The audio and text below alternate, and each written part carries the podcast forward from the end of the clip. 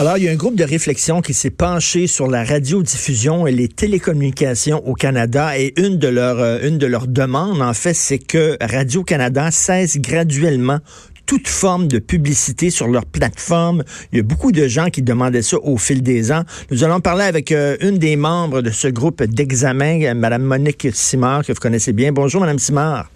Bonjour. Alors, pourquoi plus de publicité sur les ondes de Radio-Canada? Mais vous venez de dire, c'est pas la première fois que c'est mhm. évoqué. Et il y a plusieurs télévisions euh, ou médias publics dans le monde qui n'ont pas de revenus publicitaires. Euh, mais c'est pas tellement pour ça. C'est qu'on sait que l'assiette de revenus publicitaires dans les médias, c'est le cas des journaux en particulier, mais aussi euh, chez euh, les euh, médias traditionnels diminue d'année en année. On voit les courbes parce que ces revenus publicitaires se sont déplacés vers des plateformes de partage en particulier. Hmm. Alors on dit pour Radio-Canada, qui bénéficie d'une subvention parlementaire, c'est une grande institution médiatique, on pense que ça la recherche de revenus commerciaux peuvent influencer leur choix de programmation. Hmm. Or, le choix de programmation d'une radio, d'une télévision d'un média public euh, doit être différent, euh, doit se distinguer, doit être plus audacieux. C'est-à-dire que euh, il doit prendre des risques. alors, et souvent ces risques-là, ben c'est peut-être pas compatible avec la recherche de recettes publicitaires. Alors, ce qu'on dit, c'est de diminuer graduellement euh, mais tout de suite l'enlever des nouvelles. Euh, parce que finalement, les nouvelles, euh, et on, on, insiste énormément sur l'importance de Radio-Canada. Il n'y a pas que Radio-Canada, évidemment, qui fait de l'information, qui fait des nouvelles. Mm. sur votre réseau, vous en faites et partout. Mais le média public a une responsabilité par rapport à la nouvelle locale, régionale, ben, nationale et internationale. Ben justement, Madame Simard, ils ont des exigences que les, les radios, euh, les, les, les, stations privées n'ont pas, c'est-à-dire ils, euh, ils, doivent faire de la, nouvelle, ben, couvrir le Canada, ce qui se passe au Canada, c'est un très grand pays, avoir des, des journalistes d'un bout à l'autre euh, du pays, faire de l'actualité internationale que les stations privées ne peuvent pas vraiment faire. Donc, ça mhm. coûte très cher, ça. Alors, Radio-Canada va vous répondre, ben, on a besoin d'argent, on a besoin de recettes publicitaires pour financer justement notre service d'information. Oui, mais alors, ce qu'on recommande cependant, c'est que l'enveloppe des crédits euh, parlementaires soit augmentée pour répondre aux besoins. Hmm. Et puis aussi, on demande une stabilité de revenus sur cinq ans.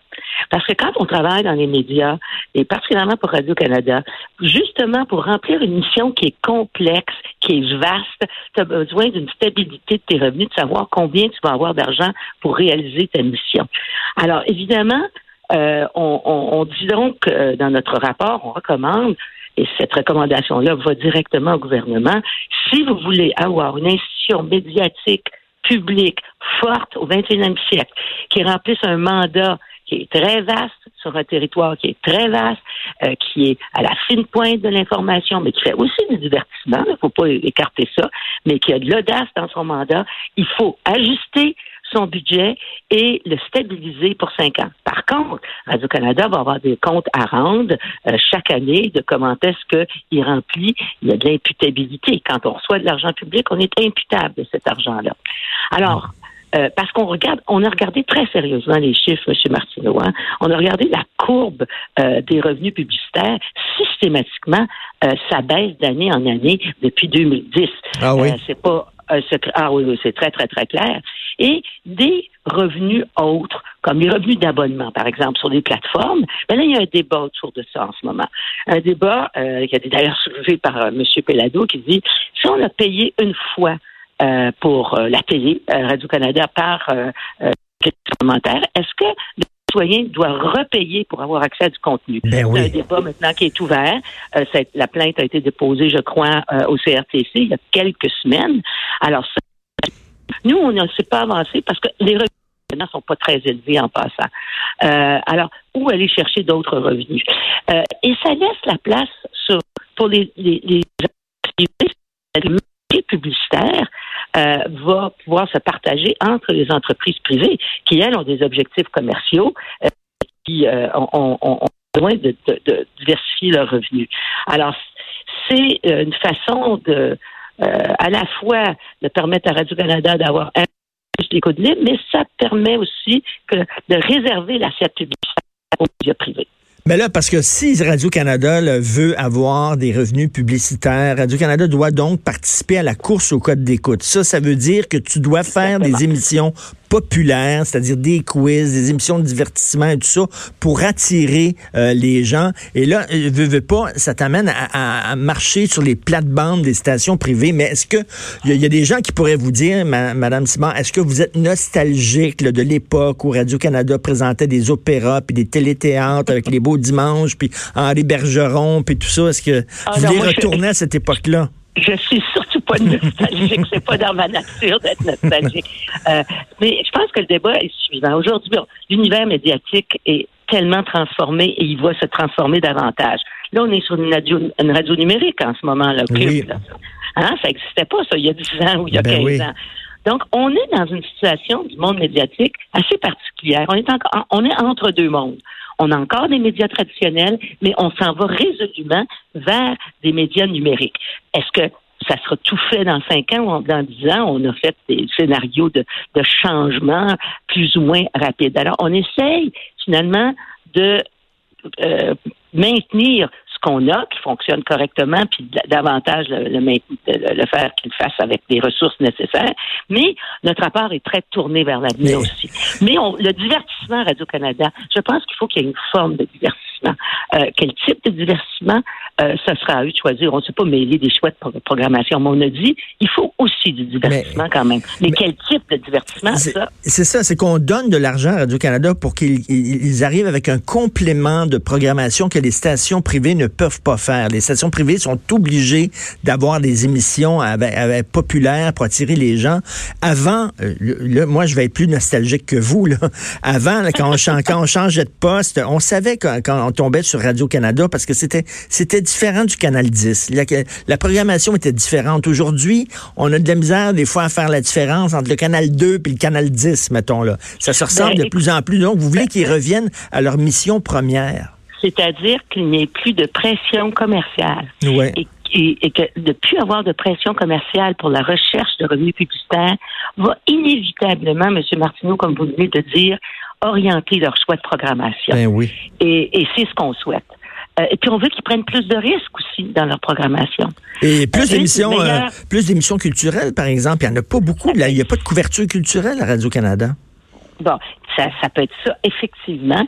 Ou ça peut être, par exemple, euh, souvenez-vous, bon, soyons nostalgiques, euh, euh, la, la, petite, mon Dieu, mon Dieu, l'émission de Claude Meunier.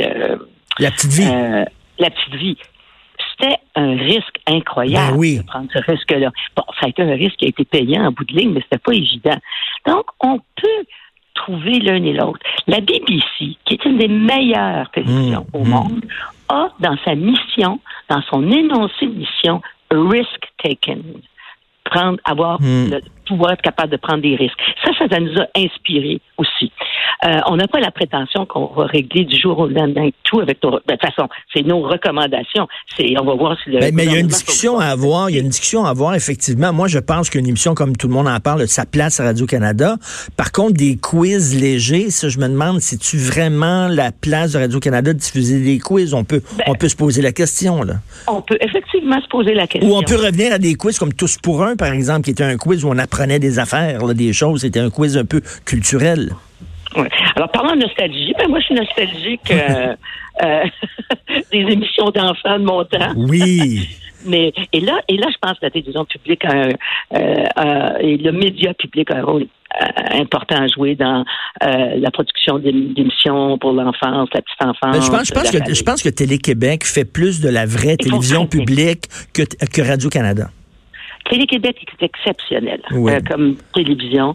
A fait des choix audacieux aussi dans le type de magazine qu'ils choisissent, mm. dans euh, les, séries euh, qui viennent de lancer, là, qui sont exceptionnelles là, sur bon, c'est celui qui se passe. m'entends-tu? Oui, oui, oui. Ben oui. Ça, m'entends-tu? Là, ça, c'est un risque. Oui, tout à fait. Alors, je trouve que ça, ce sont de bons exemples. Alors, on espère que notre message va être entendu, euh, mais soyez assurés, puis je veux dire ça aux auditeurs, que nos recommandations, elles sortent pas comme ça là d'un chapeau. On Hmm. a regardé des chiffres, on a fait des calculs, euh, on a travaillé 18 mois. C'était colossal, parce que l'on parle juste d'un petit aspect de notre rapport. On avait Oui. les télécommunications à regarder, la protection de la vie privée, les données. Bref, euh, euh, on en avait pas mal. Mais Non, on non, c'est un, un rapport extrêmement intéressant. Vous avez fait vraiment un bon travail. Moi, c'est de la musique à mes oreilles. J'ai beau travailler pour, pour Québécois.